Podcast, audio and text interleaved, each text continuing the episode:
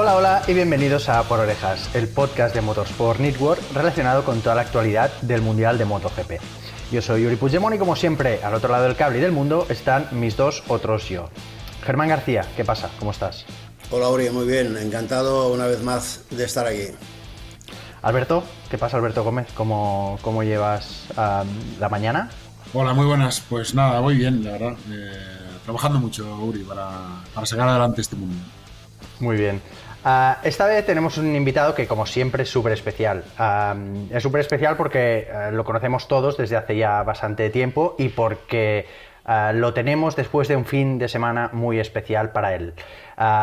estamos hablando de Paul Bertrand, que es el responsable, el director de comunicación del, del equipo Muni VR46.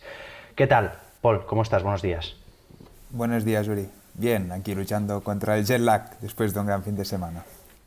Ah, pues sí, imagino que debió ser un fin de semana para recordar, que no olvidaréis nunca dentro del equipo, porque, bueno, digamos que ah, fue la primera victoria del equipo en MotoGP, la primera victoria de Marco Bezzecchi en MotoGP, y lo más ah, llamativo de todo, desde mi punto de vista, es que por tal como se manejó Bezzecchi tanto este fin de semana en Argentina como el anterior en Portugal, ah, digamos que mm, puede ser la primera de varias, porque, no sé, ah, me gustaría que me dieras tu ah, punto de vista sobre cómo has visto a Marco, también a Luca Marini, pero sobre todo a Marco en este arranque de, temporada y sobre todo qué tipo de perspectivas ves que puede tener en este Mundial. Sí, como bien has dicho, ha sido un fin de semana muy especial. seguramente uno de los grandes premios logísticamente más difíciles del año y la verdad es que volver con estos resultados siempre, siempre lo cambia mucho todo, ¿no? y fue especial, sí, primero por esta victoria de Marco que comentas, pero también por el doble podio que tuvimos en la sprint con, con Luca y, y Marco, ¿no? Que al final hacer un doble podio en la segunda carrera sprint de este 2023 y de la historia también, también fue algo muy especial para, para todo el equipo, ¿no? porque al final también nos faltaba este resultado de Luca, ¿no? que el año pasado fue muy regular, pero le faltó este, este último paso. Pero sí está claro que el plato fuerte del Gran Premio fue la victoria de Bezzecchi. una victoria de, de, desde la primera hasta la última vuelta, ¿no? Sin, sin, sin dejar nada a, los rivales y la verdad es que el equipo está muy contento, sobre, sobre todo Marco ¿no? y, todo, y todo su lado, su, lado técnico, pero es un trabajo que ha hecho todo el equipo desde, desde el año pasado, ¿no? como cuando entramos por primera vez en la categoría reina. Y, y, a disfrutar del momento. La suerte que tenemos es que de presiones no tenemos ninguna por nuestro lado. Podemos ir carrera a carrera y, disfrutar y sacar el máximo de cada una de ellas. Ah, yo, te quiero hacer una pregunta y luego ya a Germán y Alberto que disparen cuando quieran, como siempre. ¿no? Ah, ¿Cómo es eh, el ambiente, la idiosincrasia que reina dentro de un equipo? No sé si eh, se puede percibir la filosofía de, Valentino Rossi, ¿no? Porque, y, sobre todo, hasta qué punto está involucrado, hasta qué punto está, está presente él o, su, forma de entender ya no solo las carreras, sino la vida, que creo que es, que es bastante particular. A ver, pienso que, que 100% al final eh, el mood digamos del equipo pienso que es muy muy Valentino Rossi al final piensa que los dos pilotos son de, son de su academia tenemos tanto el management, a que ha estado toda la vida con él. tantos mecánicos de los nuestros son los mismos que trabajan como mecánicos de la Academy. ¿no? Así que, que al final son gente que están viviendo Valentino Rossi las 24 horas del día. y con él. ya, ya, no es que lo viven por, por llevar, llevar, la, camiseta o hablar con él cada día, sino que, que, lo tienen ahí presente cada día. Y al final Valentino es un tío que, que lo vive con mucha pasión todo esto y lo transmite al, resto de la gente, ¿no? y, con el equipo igual. Ah, me hace gracia que muchas veces se ha dicho que Valentino ha perdido el interés por MotoGP y, y todo eso. Y, y, al final lo tenemos en el WhatsApp casi cada día, en el grupo de WhatsApp. Ah, con los pilotos habla cada hora de Gran Premio. Ah, y también ya no es solo eso, sino que está involucrado también en, en, temas de ya sea de comunicación, en temas de marketing. Seguramente no está día a día porque está centrado en su nueva carrera con, con los coches, pero en los temas importantes siempre quiere estar informado y, y siempre está ahí. Uh, así que, que, el interés que tiene por el equipo por MotoGP es, es, es muy, muy, muy importante. Y, y, al final, pues es lo que, lo que nos mueve a nosotros también. Alberto Germán, cuando queráis, ¿eh? Yo lo que, lo que de alguna manera quisiera resaltar es que eh, este equipo que, que eh, nació a partir de, de, lo que se creó hace 10 años con la academia, eh, tuvo un inicio en Moto 3, luego en Moto 2 y, bueno, y el año pasado llegó a MotoGP, llegó de, alguna manera eh, con una plaza que mm, se dijo que eh, Carmelo Espeleta se la guardaba Rossi, eh, con un acuerdo con Ducati, que Ducati tuvo que llegar a ocho motos para poder cumplir ese, ese acuerdo, y, y, todo parecía como que se iba haciendo con calzador, ¿no? Para que, para que Valentino tuviera su, por fin su equipo, ¿no? Y al final, si, analizas, porque yo estos días he estado intentando escribir una historia, y, vas analizando un poco el, progreso, eh, ves que realmente es una cosa que está muy bien organizada, ¿no? Que, que, no hay absolutamente eh, nada improvisado y que toda la gente que empezó hace 10 años con el proyecto de la academia se han ido integrando y pasando por todos los pasos de, del proceso hasta llegar ahora a, reunir a un equipo que si tú miras nombre por nombre, todos han estado alguna vez eh, o trabajando en el equipo de Moto 2 o Moto 3 o en, el, en la historia de Valentino, ¿no? desde Ucho, que fue el primero, evidentemente, hasta, mm, podríamos decir, Paul, que, al que mmm, Valentino descubrió eh, en su último año en el equipo de, de RNF y no tuvo dudas de que era una, una pieza que podía integrarse en su, en su estilo de, de equipo y lo, y lo, tiene ahora de director de comunicación, ¿no? Pero no hay nadie que diga, hombre, es que este, hemos fichado a este porque es, eh, lo hacía, no sé, mm, de fuera, ¿no? Todos han sido del proceso, incluidos los dos pilotos. Y también eh, resaltar un poco que la, las, el doble podio del sprint y la victoria de Bezzecchi también tiene un poco de, rollo Rossi, ¿no? De, de, a río revuelto, una carrera difícil, una pista que no estaba en buenas condiciones, la lluvia, y al final fueron los más listos, ¿no? Eh, y, terminar esta primera eh, exposición diciendo que a mí Bezzecchi ya el año pasado me pareció un piloto eh, que me sorprendió mucho, porque después del año de Moto 2 eh, que, que no pudo luchar por el título, no tenía, yo tenía ciertas dudas y el año pasado me las eh, aclaró absolutamente todas y que pude hablar con Ucho en, en Portimao eh, durante el test y Ucho me dijo que era un piloto mm, sensacional y realmente eh, esta primera victoria yo creo que es la primera de, de, de muchas. ¿no? Sí, así es. Ah, bueno, perdón, Alberto. No, no, no. Al hilo, de lo que estaba contando Germán, a mí sí que me gustaría preguntar directamente cuánto importante es el vestuario, igual que en el fútbol eh, hay, equipos que, le ponen un plus tremendo por el, clima del vestuario, ¿cuánto afecta este clima de vestuario, digamos que hay entre bambalinas en el VR46 para que esté saliendo todas las mil maravillas como está saliendo? Yo creo que es muy importante, um, como bien decía Germán, um, al final es un mix de gente, ¿no? Un mix de gente de, de staff de toda la vida, que llevan más de 10 años juntos, desde que empezaron en Moto 3. Y, la gente que venimos ya de trabajar con, con Valentino algún año, ¿no? Y se ha hecho este, este mix para, para hacer el equipo de MotoGP lo más estructurado posible y más profesional. Creo que la organización que han conseguido hacer el, el management es una, una organización casi de, de, equipo factory, ¿no? Teniendo en cuenta las diferencias de presupuesto que hay, han, han organizado un, un, staff muy, muy completo.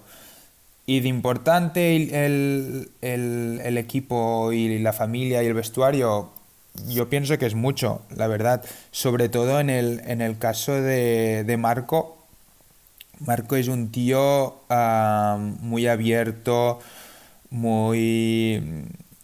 Que, que necesita mucho la gente a, su lado y hace que todo su grupo también sea, sea una familia, ¿no? Quiere hacer cosas con ellos tanto dentro del circuito como afuera del circuito. Eh, es una persona que a los cinco minutos ya te está abrazando. ¿No? Ah, y, crea también este buen rollo, este, estas ganas de ir todos a una, estas ganas de, de, fiesta, porque es un tío fiestero, un tío que le gusta la fiesta, un tío cachondo, que, que, que al final pues esto también ayuda, como bien sabes, Alberto, a, dar resultados. Sí, es una extensión del espíritu de Valentino, ¿no? Eh, eso es, eso iba a decir, exacto. Es que además es que hasta, hasta, hasta casi, si tuviéramos que buscar un piloto de la parrilla que físicamente se asemeja a Valentino, seguramente sería Betseki.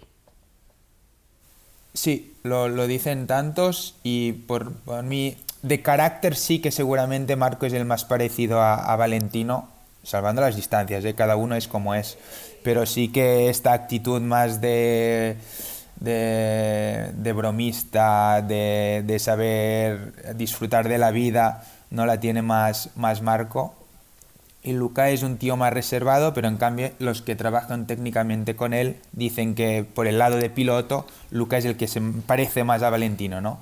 Más analista, más de telemetría, más de estar ahí siempre con los datos, Ah, muy detallista, ¿no? Y sí, sí, este, estos son la pareja de pilotos que, tenemos. Luca, Luca a mí me. y, a, los tres, si no, si no mm, me, equivoco, ah, lo tuvimos ah, en pretemporada, en este mismo podcast. Y, y, yo ya que de los años anteriores ya más o menos había tenido cierto contacto con él, Ah, lo comentamos y realmente engaña. Engaña porque una vez empiezas a conocerle, te das cuenta de que es uno de los pilotos, te diría, sin desmerecer a nadie, ¿eh? pero te diría seguramente junto al, digamos, al hermano bueno de Morbidelli, porque en los últimos tiempos hemos tenido al hermano chungo, con el que más apetece hablar de cualquier cosa. Luca Marini me parece que es un, que es un tipazo con, el que, con el que puedes hablar no solo de motos, sino tengo la sensación de que trasciende un poco a, a, a lo que es el, el paddock o el, o el mundial. Uh, mientras que seguramente Betseki es otro tipo de, de carácter. Mm, no sé si es porque, por lo que sea, ¿eh? por, la, por la diferencia que puede haber entre ellos de edad o lo que sea, pero tengo esa sensación. A mí Marini siempre me, ha parecido, me sorprendió muy positivamente cuando empecé a conocerlo un poco y la verdad es que tenéis una, pareja ah, muy, muy, muy, muy, muy interesante.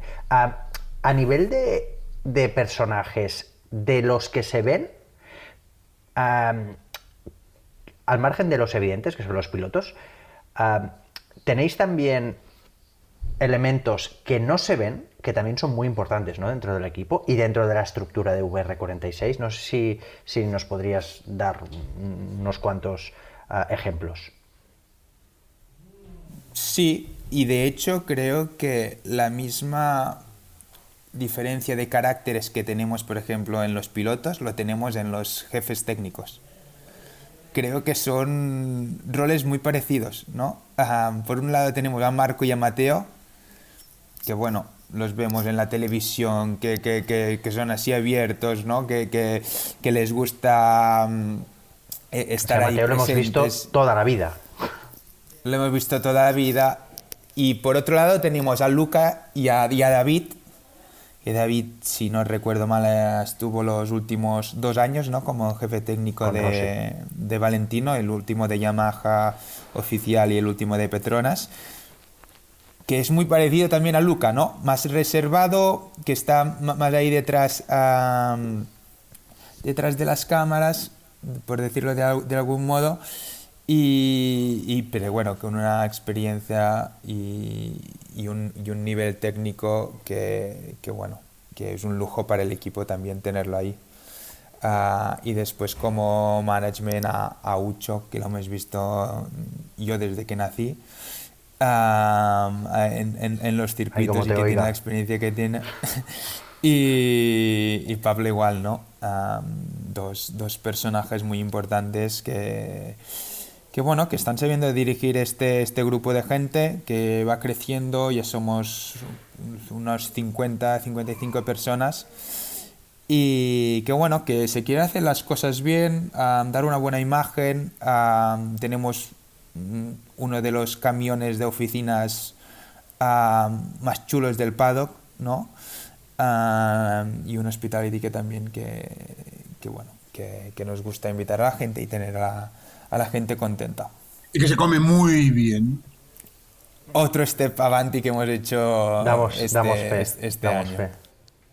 Um, y una, y, una, de las, una de las imágenes que dejó el fin de semana, perdón, Uri, que pasó un poco desapercibida porque no fue en la carrera de MotoGP, fue el corralito, el, el Parc Fermé de, de, de, Moto 3, ¿no? En el que eh, llegó eh, Miño, Andrea Miño, que eh, un piloto que es de la academia, que este año se, se quedó sin moto al, al, al, no haber equipo de, del BUR 46 en, en Moto 2 y Moto 3 y que participó como, como sustituto de Kelso y llegó al podio y ahí en el podio, en el, en el corralito le estaban esperando, eh, estaba, me recuerdo, Flamini, estaba, Peco, estaba, Marini, sí, sí. estaba Peco, estaba Morbidelli, Morbidelli estaba Bagnai, eh, mm, sí, Peco, eh, y también eh, todos, todos, o sea, y claro, eso te habla claramente del, del, buen rollo, la amistad y, y, y que hay en, en, en, en, la, en la Academy, ¿no? Porque evidentemente el, la gente no sé si, si evidentemente hay, está ahí mismo, ¿no? Pero hay que ir, hay que, hay que, hay que tener el detalle de hacerlo, ¿no? Las ganas y, y realmente para mí fue un, una, un dato muy curioso, ¿no? Sí, parece ser que, o sea, yo tuve la sensación de que todos hubieran podido tener mil excusas para no ir, pero estaban todos allí, ¿no? O sea, nadie les hubiera eh, tirado en cara que no fueran, pero estaban todos. Eso es, yo creo, el, ejemplo más, más, evidente de lo que significa la academia, eh, la academia. Oye, ¿tú vas mucho por, por o cómo, cómo, os organizáis? Porque tú vives, en, tú vives en España, tú vives en Barcelona. Sí, nosotros vamos normalmente a una semana a finales del año para hacer un poco de resumen de, cómo ha ido la temporada y análisis de cómo ha ido la temporada. Y después también hacemos una o dos semanas antes del primer test de, Malasia en estos casos, donde preparamos, hacemos la programación para, para la próxima temporada y preparamos también la, la presentación y seguramente iremos a mediados de año. Así que te diría al final del, de la temporada, a lo mejor estamos 3, 4 se, se, se, semanas ahí. Deberíamos organizar una visita, porque es un sitio muy chulo. Está, ¿no? ¿No has estado, Alberto? ¿No te han invitado? A mí sí. ¿Eh? Yo estaba ahí, he estado, he estado trabajando. he estado. Y no, las oficinas son espectaculares, que vos lo sabes. Y sí. Sería interesante, sí, sí. interesante hacer, hacer, una visita. Ah, yo, de, uno, de uno hecho, tiene... el año pasado, cuando estuve en el, en el, test de Misano, que la carrera fue el fin de semana y el test fue el lunes, o, o el martes, no, sí, el lunes o martes, eh, me acuerdo que tuve que cambiar de hotel y fui a un pueblo que se llama Santa María de no sé qué, que es donde nos dijo eh, Luca que se había comprado la, la casa. Y, y, y, me acuerdo que, que salí del, del, del, Era un hotel de estos, de, de un, un un hotel rural en el campo y, y, salí un momento en el coche a buscar eh, algo para beber, no sé si unas cervezas o un agua, no me acuerdo. Y de golpe porrazo me, me, me, encontré con la, con la fachada del VR46 que estaba justo a, a, a, dos kilómetros o a un kilómetro. Me quedé realmente flipado, ¿no? O sea que está muy cerca de, de, de Misano. Realmente una, una, visita sería interesante cuando, cuando se haga el Gran Premio. Esto, es Esto no es una terrona, ¿eh? No, no, no, no, no pero es, es que de, de, de, de, hecho yo creo que estabais todos invitados el año pasado al, al ranch el jueves que es hicimos verdad. la presentación de la Libre Especial Ah, así que bueno, tendremos que organizar otra cosa y no os perdáis la, esta vez no os perdáis la, la invitación. Ah, oye, en, en, el equipo, uh, porque todos tenemos muy claro, ¿no? Cuando, cuando las cosas van bien o cuando las cosas, sobre todo cuando las cosas van mal, en, en, algún equipo, en la mayoría de equipos, tenemos muy claro quién es la cara seria. Uh, en VR46, ¿quién es el serio? O sea, el jefe al que, digamos, se le tiene más respeto. Respeto a todos, ¿no? Pero. Respeto ya me entiendo. Pero... Respeto en el sentido sí, de sí, sí, quien infringe más respeto, quien infunde más respeto. O sea, el, el que tiene que decir las el, cosas chungas. El, el, que tiene más uh, el papel de, de, la gestión de Vox es Pablo, ¿no? Uh, le, eh, él es el, que dirige um, dentro del box y es el que da las instrucciones y, y el que se ocupa de, de todos estos momentos, tanto de, de meter caña como, como de animar al, al, grupo, que también es muy importante cuando las cosas no van bien. Por ejemplo, la, primera carrera de Portimao uh, fue dura, fue un momento duro, uh, porque después de, la sprint, cuando habíamos hecho una temporada, una pretemporada excelente con los dos pilotos, uh, tener a los dos pilotos por el suelo en la primera carrera sprint fue un, golpe durísimo, la verdad sea, sea, sea dicha. Y, es Pablo, esta es, es su papel y, es él, es responsable, tanto de animar como de meter caña, como de celebrarlo. Um, digamos que... No, bueno, ya un poco más se puede añadir, ¿no? Solo ver ahora cómo evoluciona eh, este equipo en las próximas carreras. Eh, y, sobre todo ver un poco eh, cuál es el futuro, ¿no? Porque hay mucha, yo no sé si dentro del equipo, pues nos lo puede decir, se nota la presión externa eh, que de, un cambio de maquinaria para, para, para, corto plazo, cosa que Ucho a mí me dijo que el año que viene es imposible, o sea, que seguro que no, pero claro, eh, en, un campeonato donde hay tantos equilibrios eh, a nivel de presupuesto y de y de importancia que tiene el promotor en estos casos, pues eh, nunca se sabe lo que puede pasar, ¿no? Eh, no sé si vosotros esta presión la notáis dentro del equipo. Sí, sí se nota, pero te digo que también que es una presión que casi se nota desde, desde el segundo mes. Que tenemos este, este tema ya más político en, en, encima, así que casi hemos vivido dos años con, con él encima. Así que lo llevamos, pienso que se lleva bien. Al final sí que es un tema más, digamos, político, ¿no? Um, más de que será el management quien, quien lo hablará en su momento y lo decidirá. Pero bueno, um, por parte del management um, nos han dicho lo, lo mismo que te, que te, dijeron a ti, Germán, en la entrevista que hiciste a, a Ucho en, en Portimao Así que, que nada, se, se, trabaja bien, estamos tranquilos. Si los resultados salen al final, como sabe Alberto, todo, todo fluye mucho, mucho más fácil. Así que, que a seguir, solo, al final solo llevamos dos carreras, que no está mal, ¿no? Llevar dos carreras, no, la primera victoria y, y, y, tener el liderato de, de pilotos y de, de, equipos. ¿no? Al final lo pusimos mm. en broma el otro día. De, de, bueno, perdonad, pero tenemos que decir que somos los líderes de equipos en, es, en estos momentos. Oye, sería una locura eso. llegar a Jerez. Tal y como, y como avanzó Valentino, eh, eh, que, iba, que iba a acercarse a Jerez, sería una locura llegar allí liderando el campeonato, ¿no? Eh, ¿Tendríais algo preparado? ¿Tenéis algo preparado para acogerlo de nuevo y en una de sus pistas talismán?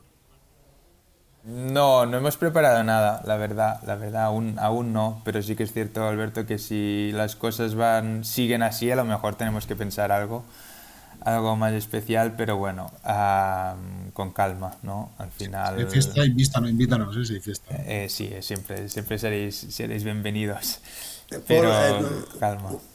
¿Cuántas, ¿Cuántas carreras crees que, que, va a venir este año, Valentino? ¿Va a venir alguna más que, que el año pasado o, o, no, o no lo tiene previsto por, por el tema de agenda de, de, las competiciones de coches? Mira, si no recuerdo mal, el año pasado vino a tres carreras. que fueron Portimao, uh, Mugello y, y, Valencia. ¿no? Uh, lo que nos comentó este año es que él tenía la intención de, de venir a más carreras y, siempre que su calendario um, se lo permita, yo, pienso que estará ahí cierto que las, las extraeuropeas es un tema más, mucho más complicado, ¿no? De logístico, de tiempo y de calendario. Pero, pero las que sean de Europa, yo creo que estará ahí siempre, siempre que pueda. Al final, pero es que tiene un, una agenda de, una agenda de, su de su campeonato de coches que es espectacular. Um, yo creo que han hecho más test que carreras ahora en este año. Lo, hemos visto en Cataluña, en Francia, en Italia, en Alemania. Nosotros ya podemos reírnos de nuestros test en Malasia y, y en Portimao, que ellos llevan tres meses casi de test. Pero él tiene la intención de venir, así que entiendo que siempre que pueda en las europeas lo, te, lo tendremos por ahí. Y nosotros, como siempre, encantados de la vida de tenerlo ahí. Oye, Paul, ¿el equipo cómo ha, se ha adaptado o qué feedback tienes del nuevo formato, de las sprint, sobre todo a los que no son pilotos, porque los pilotos ya los hemos oído a, la mayoría, ¿no? Los hay que están más a favor, los hay que están más en contra.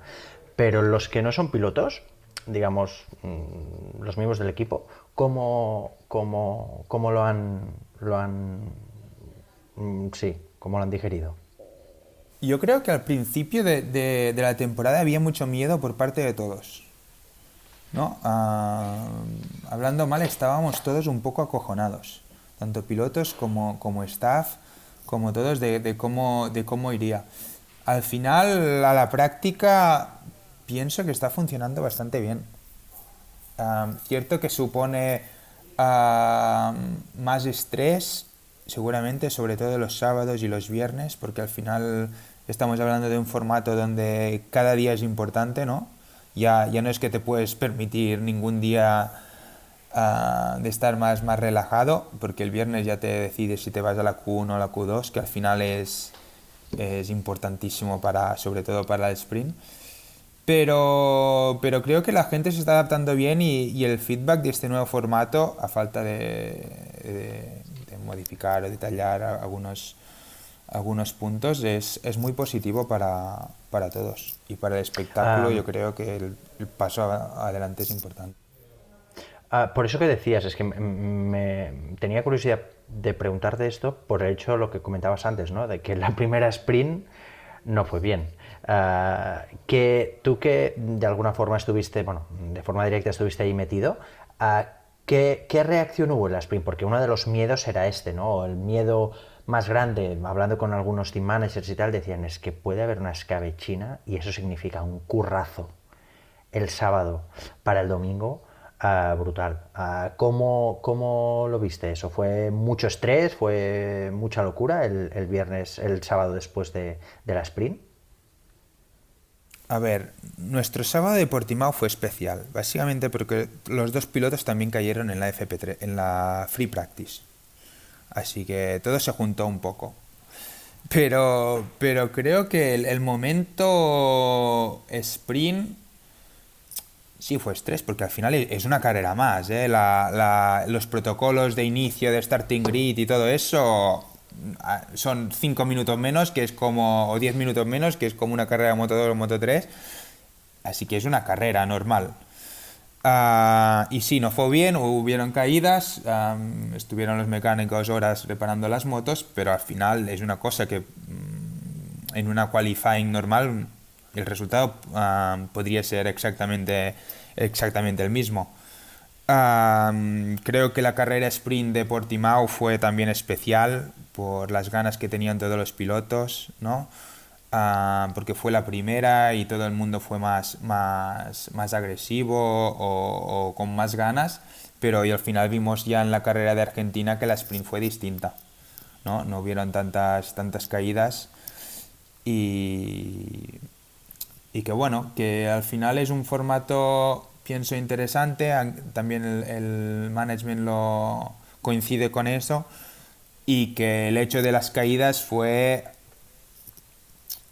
circunstancial, ¿no? En, en, este caso, la primera carrera, la primera sprint, las ganas de hacerlo bien, pero que, que no es un problema del, del formato de, de, la sprint. Al final sí, los mecánicos, si hay más caídas tendrán más trabajo, pero es un tema que podría suceder con, con el antiguo formato. Por una, una, curiosidad, ¿no? Vosotros sois eh, un equipo asociado a Ducati, satélite, que se dice ahora, eh, bueno, que se dice desde hace años.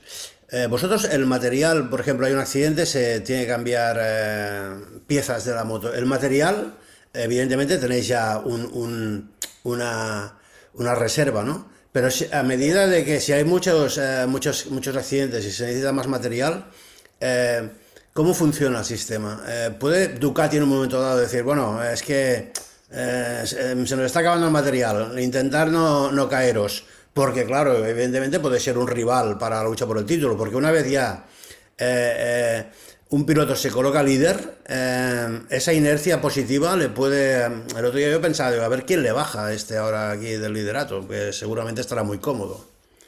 ¿Me entiendes un poco por, por dónde sí, voy? Sí, sí, te entiendo. Hostia, pero esto ya son temas muy de detalle de los contratos que sinceramente no he visto ni, ni media página de ella.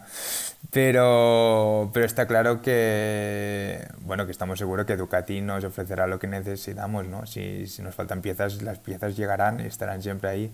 Al final, de hecho, el, el, el recambio de nuestro equipo lo lleva gente de Ducati fábrica el, rol de, recambio de, de, spare parts ¿no? que, decimos es, directamente un hombre de fábrica.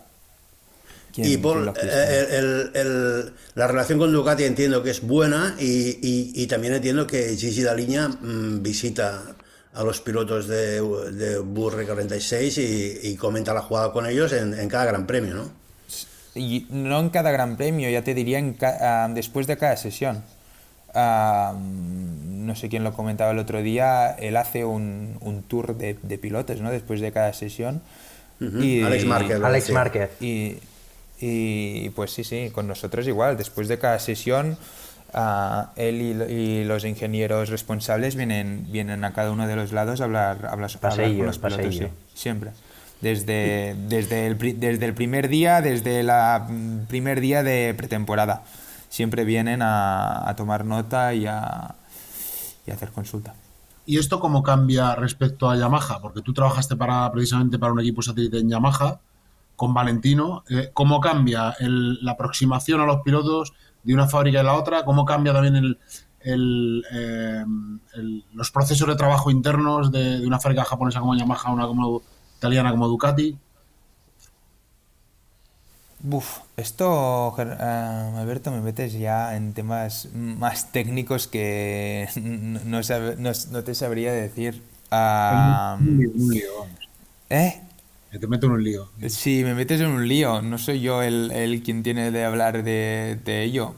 Uh, pero no te diría que sean muy, muy, muy diferentes, pienso, visto desde fuera, porque no, no he entrado tanto en, en, detalle, ¿no? Pero más o menos la gente, el personal que tenemos de rojo ahora o teníamos de azul antes, eh, el número de personas es más o menos lo, lo mismo. Después, los meeting técnicos que tienen abierto que no, que pueden consultar que no, esto ya es un tema que te tendrían que decir los técnicos, porque yo sinceramente no, no llego a ese punto.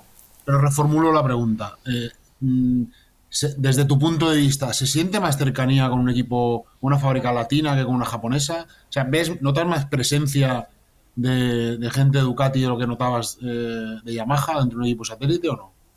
Algo sí, seguramente algo sí. Y, sí que hay más, a lo mejor uh, no hay tanto secretismo, ¿no? A la, a la hora de... Hay, hay más posibilidad de hacer cosas también desde el lado de, de comunicación, ¿no? Tien, tenemos más libertad a lo mejor en este aspecto. Pero bueno, cada, cada fábrica tiene, tiene lo suyo, um, sus razones, su política, y al, y al final te adaptas a lo, a lo que hay. Pero también, bueno, con las también puede ser, se trabaja muy bien. También puede ser un poco que esa precisamente sea la, la estrategia que ha querido uh, aplicar Ducati, ¿no?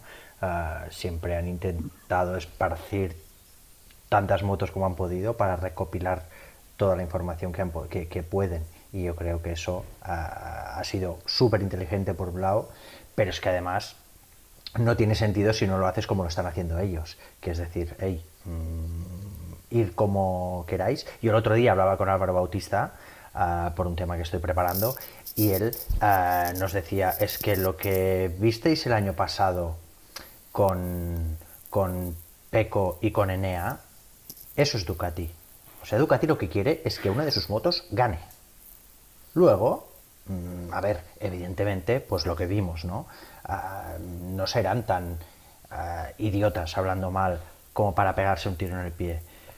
Pero lo que quieren básicamente es que gane una de sus motos y un poco eh, eso encaja con la filosofía esta de, intentar comunicarse lo mejor posible y que haya el, mayor feedback posible. no sé, aparte de esto, si, si no tenéis nada más, dejaremos que Paul se vaya a planchar la oreja porque debe estar un poquito oh, cansado. Germán, Alberto.